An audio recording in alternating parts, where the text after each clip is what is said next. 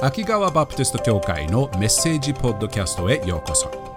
このポッドキャストを通してあなたのイエス様との歩みを少しでも助けられたらと願っています。秋川バプテスト教会についての詳しい情報は秋川 BC.com または秋川バプテスト教会と検索してください。ではメッセージをどうぞお楽しみください。イエス様は時には私たちがなぜあの私たちの人生の中でいろんなことが起こす起こすのを許す時がありますよね。でもそれがなぜ起こるのかがわからない時もよくありますよね。みんなの人生はどうですか？自分の人生の中であ神様はなぜこういうことを許したのかなって不思議に思う時ってあるかもしれません。時にはそれがずっと何ヶ月も何年もわからないままでいる時もありますよね。今日のイエス様のストーリーの中でヨハネが書いているヨハイエス様の弟子の一人ヨハネの目から見たストーリーを見ているところですけれどヨハネがある時にイエス様があるものすごいことを言った中でその意味が何年も後にしかわからないようなそのような言葉を言ったストーリーに入っていきます。今日は宮の清めという箇所を見ていきたいと思います。ヨハネの福音書の2章の12節です。この場面でイエス様は自分の人生の中でこの弟子たちにある行動を通してある言葉を通してイエス様ある不思議なことを言いますその不思議なことの意味が数年後に分かるようなことが分かりますね。Okay、この内容に入る前に、イエス様はどのような状況になっているんですか？先週の話、私たちが見たところで、イエス様あるカナという町に行きましたね。カナの町でものすごい奇跡を行いました。ね、水をブドウ酒に変えた奇跡でしたね。その後にイエス様はどうしたのでしょうか？ちょっと一緒に見てみましょうか。ヨハネの2章の12節その後、つまりその結婚式の後にその後イエスは母と弟たちそして弟子たちと共にカペナウミに下っていき長い日数ではなかったがそこに滞在された。みんなはこの場所はどこだか分かりますか？難しいですよね。ちょっと水水じゃない地図を見れば、えー、ちょっと分かりやすくなるのでちょっと地図を見てみましょうか。先週カナという、英語でごめんなさいね。カナという町に行きましたね。カナという町。イエス様の弟子の一人、ナタナエルはカナ出身でした。ね。カナの出身の人でした。そして今、現在のところ、イエス様と後についている人たちは、他にあと5人ぐらいですかね。ナタナエルが1人、イエスとヨハネ、もしかしたらシモンあのヨハネの、えっと、お兄ちゃん、ヤコブ、そしてアンデレ、シモン・ペテロとピリポ、この6人ぐらいの人がイエス様の後についている場面です。その中の5人の出身は、カペナウムというところです。漁師がいっぱいいましたね。海のガリラヤ湖の海のカペナウムというところにイエス様はカナのところからカペナウムのところに行くことになりました。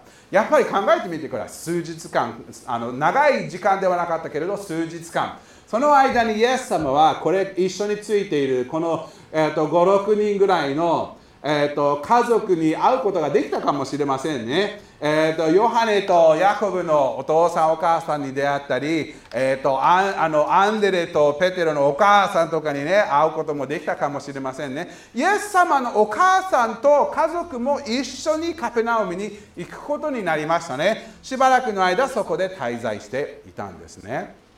ある時にその数日後にあることが起こったのです。次の成功を見ましょうか。さてユダヤ人の杉越の祭りが近づきイエスはエルサレムに登った。ユダヤ人の杉越の祭りが起きた。ユダヤ人にとってはある3つの大きなイベントがあったんです。この3つの大きなイベントの中でユダヤ人の男性たちはエルサレムに戻る、え大切な祭りがあったんですね。春にはえーと、杉越の祭り。杉越の祭りというのはイスラエル人がずっと前にエジプトに奴隷エジプトで奴隷とされていた時期がありましたよね。そこから神様が奇跡的に彼らを自由にしてくれたことを思い起こして神様に賛美し感謝する礼拝する大切な時でした。その時が杉越の祭り。それを祝う時が杉越の祭りでした。それは春にあったんですね。そしてその後50日後に、えーとえーと、ペンテコステペンテコステ50日後という特別な祭りがありました。そして秋にはもう一つの祭りがありました。えーと、天幕の祭りという祭りでイスラエル人がずっとエジプトから離れて約束されたカナの地に着くまでの神様がその旅を守って支えてくださったことを祝うそして感謝する祭りでした。それは秋でした。その中の一番大きいのは杉越の祭りでした。もういろんな人がいろんなところからエルサレムに来てもうエルサレムがものすごくもうあのあの8月のあの東京から出る8月の高速道路がみんなが渋滞しているそういう感じがイスラエルがみんなが入っているような感じでした。もうものすごかったです。イエス様と弟子たちはユダヤ人の男性としてこの祭りを守るためにエルサレムに一緒に行こう。みんな行きました。エルサレムで神殿の中で神様に感謝して神様を礼拝して私たちのこのイスラエルこの今までずっと守ってきてくれてありがとうございます。私を神様あなた様が支えてくださってありがとう。この1年間ありがとうございます。という本当に感謝する神様を礼拝する特別な時でした。みんな楽しみにしてたでしょうね。おお、神殿に行けるぞ、おお、楽しみだ。そういう感じでした。エルサレムに入って、神殿に入ると、イエス様、そして一緒にいた弟子たちが思わぬ状況がに直面したんです。どういうことが起こったんでしょうか。14節そして宮の中で牛や羊や鳩を売っている者たちと座って両替をしている者たちを見て。OK 宮に入るんです。この宮っていうのはエルサレムの一番清い場所です。神様を礼拝する特別な場所です。イエス様と弟子たちが入る時に聞くのを予想していたのがみんなが神様に祈ったり賛美の歌をしているのを聞いたり神様の礼拝をしているその賛美と神様を称える声を聞くことを予想していてその門を入ったところで聞いたことは、いらっしゃいいらっしゃいいらっしゃい、まあ、ヘブル語でですね、いらっしゃいいらっしゃい、おここの鳩は結構いい鳩ですよ、ヘブル語が話せるあの鳩ですよ、いいやつですよ。とかね、うちの羊はもう何の汚れもないの、ここがやっぱり神様を礼拝するのはベストがいいですよね、ちょっとだけ書いてるといいものを捧げられますよという、もう商売している市場になっちゃいました。大変でした。そしてそれだけではなく両替をしている者たち。イスラエルのいろんなところから来ているんです。ローマ帝国の中の人たちなのでローマのお金を持ってきているんです。でもエルサレムの神殿で捧げられるお金はヘブルのイスラエルのお金でした。なので両替しなきゃいけないことがよくあったんです。でも両替の金額レートがものすごく高い。もうものすごくもうどうしようもない金額でした。考えてください。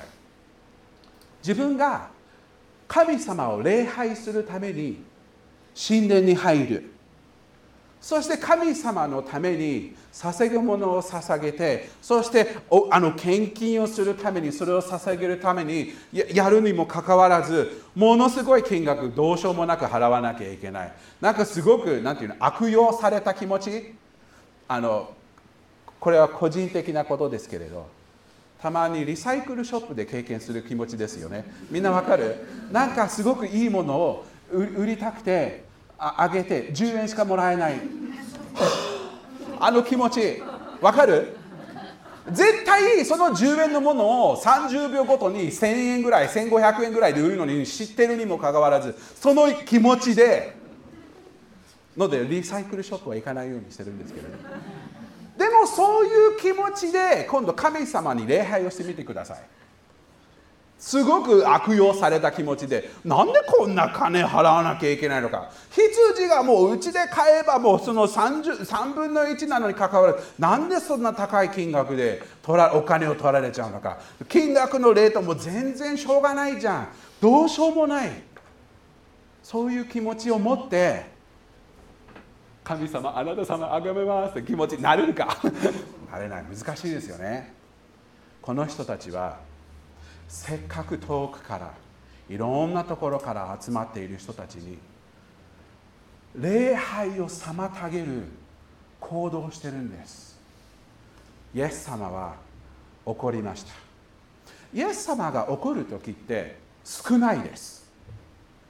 起こる一つの理由は数数数回しか出てこないんですけれどその中のよく出る一つの理由は神様へ神様に行くことを妨げる人たちに対しての怒り。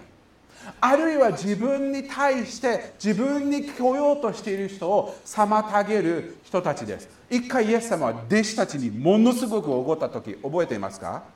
弟子たちが子供たちがガンガン来てるのを見てもう子供たちはもういいもういいもう子供たちはどっか遊び遊びに行きなさい。これ大人の遊びだと言ってイエス様は弟子たちものすごく厳しく叱りました。おい! あんたたち何やってんの?子供たちを私のところに来させもう厳しく怒りました。イエス様のみんなの求めることは神様に行くことです。それを妨げるようなものがいればイエス様は怒るんです。こういうことは絶対になってはいけない。イエス様は憤りました。いろんな人の礼拝を妨げてしまう。自分が欲張りのためにそのような大切な場所を使ってそのような大切な時期の中で金儲けをするからといって人の礼拝を妨げることをしてもいいのかと思ってイエス様は怒りを持ってある不思議な行動をし始めたんです。何をしたんでしょうか？このような両替をしている者たちを見て15節。細縄で鞭を作って羊も牛も皆宮から追い出し両替人の金散らか両替人の金を散ら,、えっと、散らしてその台を倒し続けて読みましょうか。16節。鳩を売っている者たちに言われた。それをここから持っていけ。私の父の家を商売の家にしてはならない。イエス様はもうこれはあかん。これはやってはいけないと言って小さな鞭を作って動物を追い出してねピャーピャーなんかなんかなんかえっとムチ持ってる人誰だっけ？あの映画出てるお兄ちゃん。あもうお兄ちゃんじゃないおじさんになっちゃった。あとインディ・ジョーンズみたいな感じね。もうでピシッ出して「おお行きなさい」こう動物たちは逃げてるんですね。神殿の神殿からベーってみんな逃げてるんですね。その神殿をその動物を飼っている人はその後に追い元追い追いかけてるんですね。人がいっぱいだからもう結構逃げやすい場所でもう追いついてるのが大変でしたね。両替のテーブルもひっくり返ってねですね。これ一人の人がやってるんですよ。一人の人が。すごくない？両テーブル両替のテーブルを引っ換えるともうあの商売の人たちは必死で自分のお金を集めようと隣の相手のお金も集めながらね一生懸命お金を集めてほしい必死になってるんですね。もうイエス様はこれは絶対に絶対に許さないそういう気持ちでした。一つの起こっていた理由は彼らがやっていたことです。神様への礼拝を妨げている。もう一つの理由イエス様が起きていたのは何をやっていただけではなくどこでやっていたのか。どこでやっていたのか。前の聖句で宮の中で宮の中でやっていた。ということでねあのエルサレムの神殿はどういう形だったか知ってますか？ちょっとこういう感じでした。ちょっとこの絵を見ましょうか。結構広い場所ですですけれどこのこの外のある場所ではユダヤ人と違法人が入ってもいい場所です。誰でも入ってもいい。神様を崇めるために。この中はユダヤ人しか入れないところでした。ユダヤ人しか入れない。これは男性と女性が入ってもいいところで奥の方は男性しか入れないところでこの真ん中の建物は祭司が入れるしか入れない場所でした。彼らはもし多分多分この、えーと、市場をやっていたのがここら辺でした。ここは絶対は入らないようにするけれどここら辺はもう市場やっちゃっていいんじゃないのっていう気持ちでやっていたんです。でも問題はユダヤ人じゃないとそこでしか礼拝できない場所なんです。違法人たちも神様を礼拝する人もいっぱいいたと思います。しかしユダヤ人じゃない人たちはもう羊の音や牛の音を聞きながら、いらっしゃい、いらっしゃいという言葉を聞きながら、いろいろ、まあ、まあ、バーゲンセールとかやってるのを聞きながら、その騒ぎの中で神様を礼拝せざるを得ないような状況でした。大変でした。神様を礼拝するためには、そういう自分のしか行けないその場所が、もう市場になっちゃって、神様を礼拝するのがすごく難しかったと思います。そういうところでイエス様は怒りました。出なさい出なさい出なさい。面白いのはこの時点ではあ後でこのことを話そう。弟子たちがイエス様の行動を見てびっくりしたと思います。イエス様はこういうことするのはみんなは初めてでした。なんかイエス様があこういう時ってあるんですよ。まあしょうがない我慢,、ま、我慢しよう。そういうことは絶対なかったんです。弟子たちはイエス様がこういう一人でこんな大騒ぎをさせる人々を追い神殿から追い出す姿を見るのは初めてでした。びっくりしたと思います。でもそのびっくりしたことによってある子供の時から覚えていたある詩篇を思い出したんです。その詩篇は何かというとこれなんです。ヨハネの2章の17節弟子たちはあなたの家を思う熱心が私を食い尽くすと書いているのを思い起こした。今は見ませんけれど詩篇の69編の内容がそれだったんです。神様の家を思う熱心が私を食い尽くす。イエス様にとってこの神殿という場所はものすごく大切なところでした。神様の栄光を見る特別な場所でした。一番最初の時に神殿じゃなくて幕屋の時の時覚えていますか？神様の偉大な栄光がその場にとどまっていたんです。主の栄光が周りを照らしていたんです。すごいことでした。全能なる万物の創造主がイスラエルの神が下ってこの場所に宿る。すごかったすごかったことでした。主の栄光が輝いているはずのところが単なる市場になってしまっている。主の礼拝主の栄光を見るのを妨げてしまうことで弟子たちはそのことを思い出したんですね。だからイエス様はどうしてもこの場所を清めたかったんじゃないでしょうか。もうどうしてもこの場所はこの場所を清く清その清さを理解してほしくて人々を追い出した。イエス様は自分の父の身元に来る何でものものを自分の父の来るものを妨げるものを必ず清めたくなる。ですよね。イエス様が自分の身元に来る子供たちを妨げた弟子たちをそういうのをやめなさいと叱りました。神様を礼拝するための神殿のその妨げるものを清めたくてその市場の人を追い出しました。考えてみてください。あなたの人生私たちの人生の中でもたまに時にイエス様の身元に天のお父様の身元に来るのを妨げるものって時々現れる時ありますよね。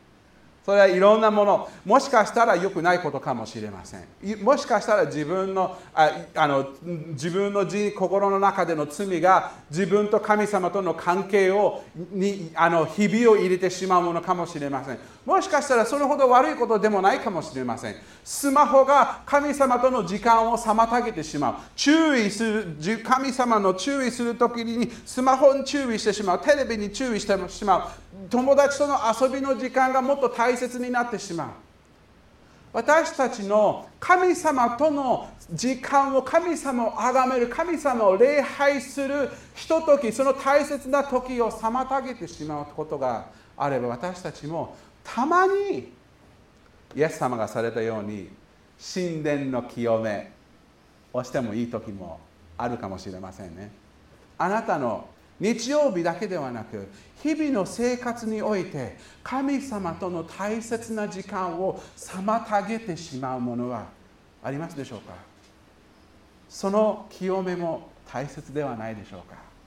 私たちにとって最も素晴らしいこと最も偉大な特権は偉大なる神様と今日今日歌いましたよね。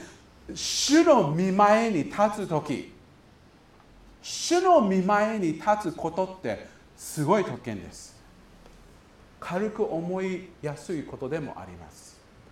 その子のそのことの素晴らしさを忘れないで主と共の時間を大切にする時もことも大切ですね。イエス様がまさにそのようなことを神殿で行っていました。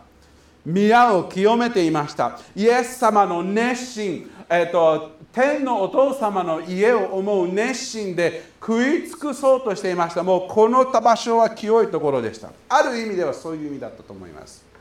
この支援の69編の内容を見るともう一つの意味があります。迫害を受けることです。イエス様の自分の父に対してのその家の熱心によってもう一つのことがありました。エルサレムのリーダーたち支配者たちに対してあの対戦される対戦する状況にもなってしまいましたね。この神殿の一番偉い人たちはイエス様がされたことを全然気に気に入りませんでした。考えてみてくださいその場面を。想像してみて。大勢の人が集まってる中で突然ものすごい騒ぎがあの場所で起きている。あのその場所で神殿の中で。ある男性が鞭を持って全部追い出している。テーブルをひっくり返ってる。何やっこいつはみたいなことをあのあのリーダーたちが思ってるんでね。急いで出てあ君は何やってんのか？っていうものすごくなんでそういうことやっていいと思ってるのかっていう気持ちで彼を問いただしてるんですね。えーと、ちょっと読んでみましょうか。18節。するとユダヤ人たちがこのリーダーたちですね。ユダヤ人たちがイエスに対していた。こんなをするからにはどんな印を見せてくれるのか。つまりあなたは預言者とかそういうようなものであればなんか預言者の証拠を示してください。私たちにはあなたはそういうことをやっていいと誰も言ってないのであの本当にあなたはなんかこれをやっていいという証拠を見せてください。その当時には印何かの奇跡を通してあなたの預言者としての権利の証明を見せなさい。そうしないともう痛い目に遭わせますよというそういう気持ちでした。イエス様はこの後に不思議なことを言ったんです。不思議なこと。何を言ったのか19節。イエスは彼らに答えられた。どういう証拠を出すんでしょうね。この神殿を壊してみなさい。私は3日でそれをよみがえらせる。は？このリーダーたちえっと、指導者たちだね。指導者たちは何かの証拠を見せてください。この神殿を倒せば3日目によみがえらせるというイエス様の言葉。指導者たちはイエス様の言っていることをさっぱり理解していませんでした。正直指導者たちはイエス様が自分の言っていることをさっぱり分かってないと勘違いしていたと思います。イエス様は一体ここで何を言っているのか。神殿を倒して3日目によみがえなんでよみがえらせるという言葉を使うのかも不思議ですよね。20節の彼らの答えはこれです。そこでユダヤ人たちは言った。この神殿は建てるのに46年かかった。あなたはそれを3日でよみがえらせるのか？46年かけて長年かけてその当時もあのあのレノベーション中でした。もう何年もかけて作っているこの神殿を3日目に建て直すとよみがえらせる。どういう意味なのか。イエス様は何の話をしていたんでしょうね。面白いです。イエス様は本当に自分が言っていることをよく知ってたんです。どういう話を知っているのかをよく分かっているのです。先週話しましたよね。イエス様は贖いの贖いの道を守りながら日々を過ごしていました。贖いのタイムラインに従って行動をしていたイエス様です。その贖いのタイムラインのことを示しているイエス様なんです。すべてが、すべてにおいて、この贖いのタイムラインに何が起こるのかを知りながら、何が起こるのかをちゃんと分かって、ちゃんとそれを支配していたイエス様です。この宮を倒せば、私は3日後によみがえらせます。私は3日後によみがえらせます。何の話でしょうか？21節。しかしイエスはご自分の体という神殿について語られたのだ。自分の体について語られたのであった。タイム考えてみてください。イエス様はこの場面では大勢の人の後についていたあの知られていた人ではなかったんです。イエス様の後についていた人が56人ぐらいでした。後で数年後にイエス様はこの同じような行動をするんです。十字架にかける前の前の日ぐらいかな。この同じようなことをするんですけれどこの時点ではまだイエス様は知られていない。ミニストリーの一番最初の時でした。誰もイエス様知らない。このこの弟子たちもイエス様が水をブドウ酒に変えたばっかりでそれ以来の奇跡はまだ見てないんです。もう本当に初めの時でした。しかしこの時にさえイエス様はこの神殿を壊せば壊してみなさい。3日目によみがえらせますと言ってるんです。この時からもうイエス様は贖いのストーリー贖いのあのタイムラインというのがもうよく知っていてそのタイムラインがどういうふうに起こるのかが分かっていた。支配していた。イエスでした。面白いのはイエス様の弟子たちはそのことを全然知らなかったんです。イエス様は何について話しているのかがイエス様イエスあのあの神殿のあの指導指導者だけではなく弟子たちもそうでした。22節を見ると面白いです。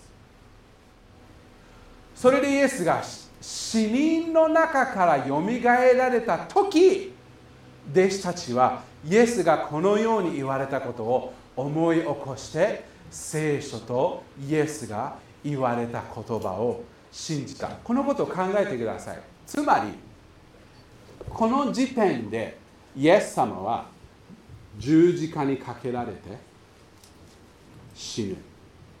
しかし3日後によみがえる。をこの時点でもうイエス様は語られているんです。弟子たちはそんなことをさっぱりわからなかったです。たまにイエス様は私たちの人生の中で私たちが理解できないような行動とか言葉を語る時ってあるんですよね。なんで神様は私たちにこの状況に置いたかはわからない。弟子たちはまさにこのような状況。イエス様何の話してるの？さっぱりわからない。ずっと2年間半ぐらいわからないままでいた弟子たちです。とうとうイエス様は十字架にかけられてしまいました。この同じような行動をした数日後にイエス様は十字架にかけられました。弟子たちにとっては最悪な時期でした。希望を失った時でした。私たちがずっとこの2年間3年間イエス様の後についてきた中でイエス様が死ぬとは誰も思わなかった。十字架にかけられると誰も思わなかった。一晩二晩3日の朝。彼らのイエス様の対しての思いが完全に変わったのです。イエス様が十字架に死なれたけれど3日目に墓からよみがえった時弟子たちがそのことを経験して3年前にイエス様が話していたこの言葉を思い出したんです。すごくないですか？その時考えて想像してみて。イエス様が復活してもちろん一番最初は大ショック。幽霊なのかどうなのかわからない。さっぱりイエス様が本当に生き返った。まさにまさかっていう状況でいた弟子たちがそのことを理解してだんだん自分と話し合ってイエス様が例えばこの前も言ってたよね。3日目によみがえるって。そういえばさ覚えてる？僕たちがイエス様の後についていた一番最初の時カナの結婚式覚えてる。あ覚えてる覚えてる。その時の後にエルサレムに行ったの覚えてる。覚えてる覚えてる。その時もイエス様あの動物とか追い出したの覚えてる。そうそうそう。あの時イエス様何を言ったのか覚えてる？そういえばそうだね。この神殿を壊せば3日目によみがえらせる。もしかしたらイエス様はこの復活のことをその時も話してたのかなということはイエス様は僕たちがイエス様の後についていたその最初の時からもう知っていたんだ。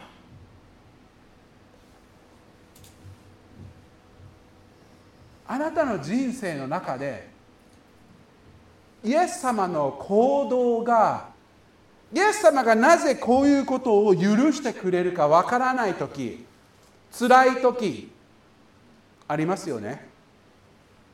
なんで神様はこのような辛い試練を私の人生の中に入っているのを許してくれたのか。なぜ神様はこういうふうにと私に示したのかってわからない時があるんですよね。誰だってそうです。イエス様の後についていくことは時には辛い時を通る時があります。悲しい時を通る時があります。でもちゃんと神様はその時期を通る中でもちゃんと私たちを支えてちゃんと私たちと共にいてくれるんです。イエス様のミニストリーの一番最初の時からずっと弟子たちのために復活が来るよ。復活が来るよというのを忘れないようにいろんなヒントを彼らの人生の中に入れたんです。目をイエスに留めるのを忘れないようにするためでした。あなたの人生の中でこういう時を通る時にたまに私たちはその辛い時を通る時に私たちの生きたい方法はそのなぜを探し出すため時ってないですか？なんで神様はこういうことを私の人生に許したのか？そのなぜを追い求めて必死になる時ってありますよね。なぜがわからないと生きるのが辛すぎる。でもたまにイエス様は私たちにそのなぜを示すのにはイエス様のぴったりなタイミングを待っている時贖いのタイムラインに沿った時に示す時もあるんです。これがイエス様を信頼するっていう意味の一つではないでしょうか。意味がわからない時でもイエス様の後についていく。神様の行動や言葉だけではなくタイミングをも信頼する。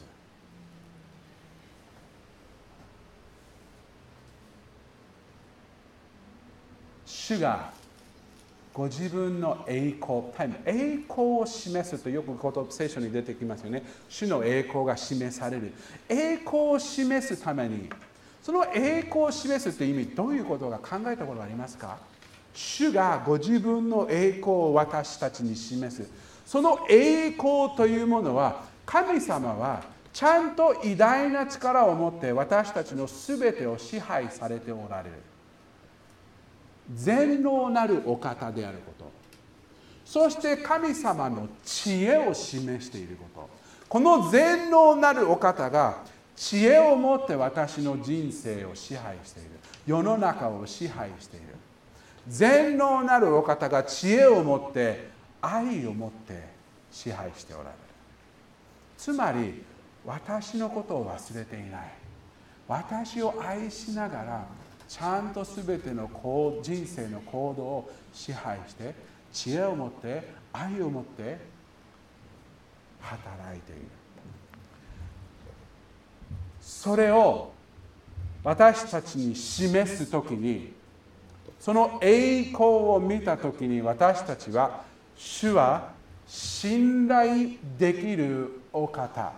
私の信頼を受けるのにふさわしいお方であるのが分かるようになるためです。たまに私たちは辛い道を通ることによって主の栄光を見ることがよりはっきり見える時があるんです。辛い道が私たちが主の信頼をはっきり見えるようになるきっかけになる時があるんです。神様は私たちの人生の中でどんな時でもちゃんと私たちの上に愛を持って知恵を持って力を持って導いてくださるのです。弟子たちもこの一言でイエス様の不思議な行動を見て神殿を清めることによってあイエス様にとって天のお父様に来ることの大切さを見ることもできた。と同時にこの小さな言葉この宮を壊せば3日目によみがえらせるというその一つの行動によってイエス様のに対しての弟子たちの思いが新たに変わったんです弟子たちの言葉。それでイエスが死人の中からよみがえられた時弟子たちはイエスがこのように言われたことを思い起こして聖書とイエスが言われた言葉を信じた。もうずっとイエス様の後についてきてる弟子たちです。もう3年間。でも新たにイエス様に対しての弟子たちの信仰が強まった。言葉に対しての信仰が強まった、イエス様って本当に信頼できるお方。3年間待つぐらいの実際にこの言葉の意味が分かるのに3年間もかかっていたにもかかわらずイエス様はちゃんと彼らの人生のためにこの言葉を用意されたんです。すごくない？あなたの人生の中でイエス様は同じように働いてくれるんです。数年後にしかわからないけれどこのことが数年前に起きたことによってあ神様はずっとその前からちゃんと働いていたんだっていうのを分からせるように信頼を置かせるようなことをしてくださる偉大なお方です。ので弟子たちと同じように聖書とイエスが言われること。を信頼すること。信頼することです。信頼しない。理由が分からなくても大丈夫。ちゃんとイエス様が理由が分かっているのを信頼して盲目な時期何が何だかさっぱり分からない時期を通ることでよってある時にあなるほど。こういうことだったんだ。というのを待つ。主の力主の知恵主の愛そして主のタイミングを信頼することですね。あなたの人生もそうです。私の人生もそうです。教会家族私たちの教会家族としての日々のイエス様の後についていく歩みの中でもそうです。主の働き主に対しての言葉を信頼しながら歩んでいきましょう。お祈りします。天皇父様あなた様の恵みに感謝します。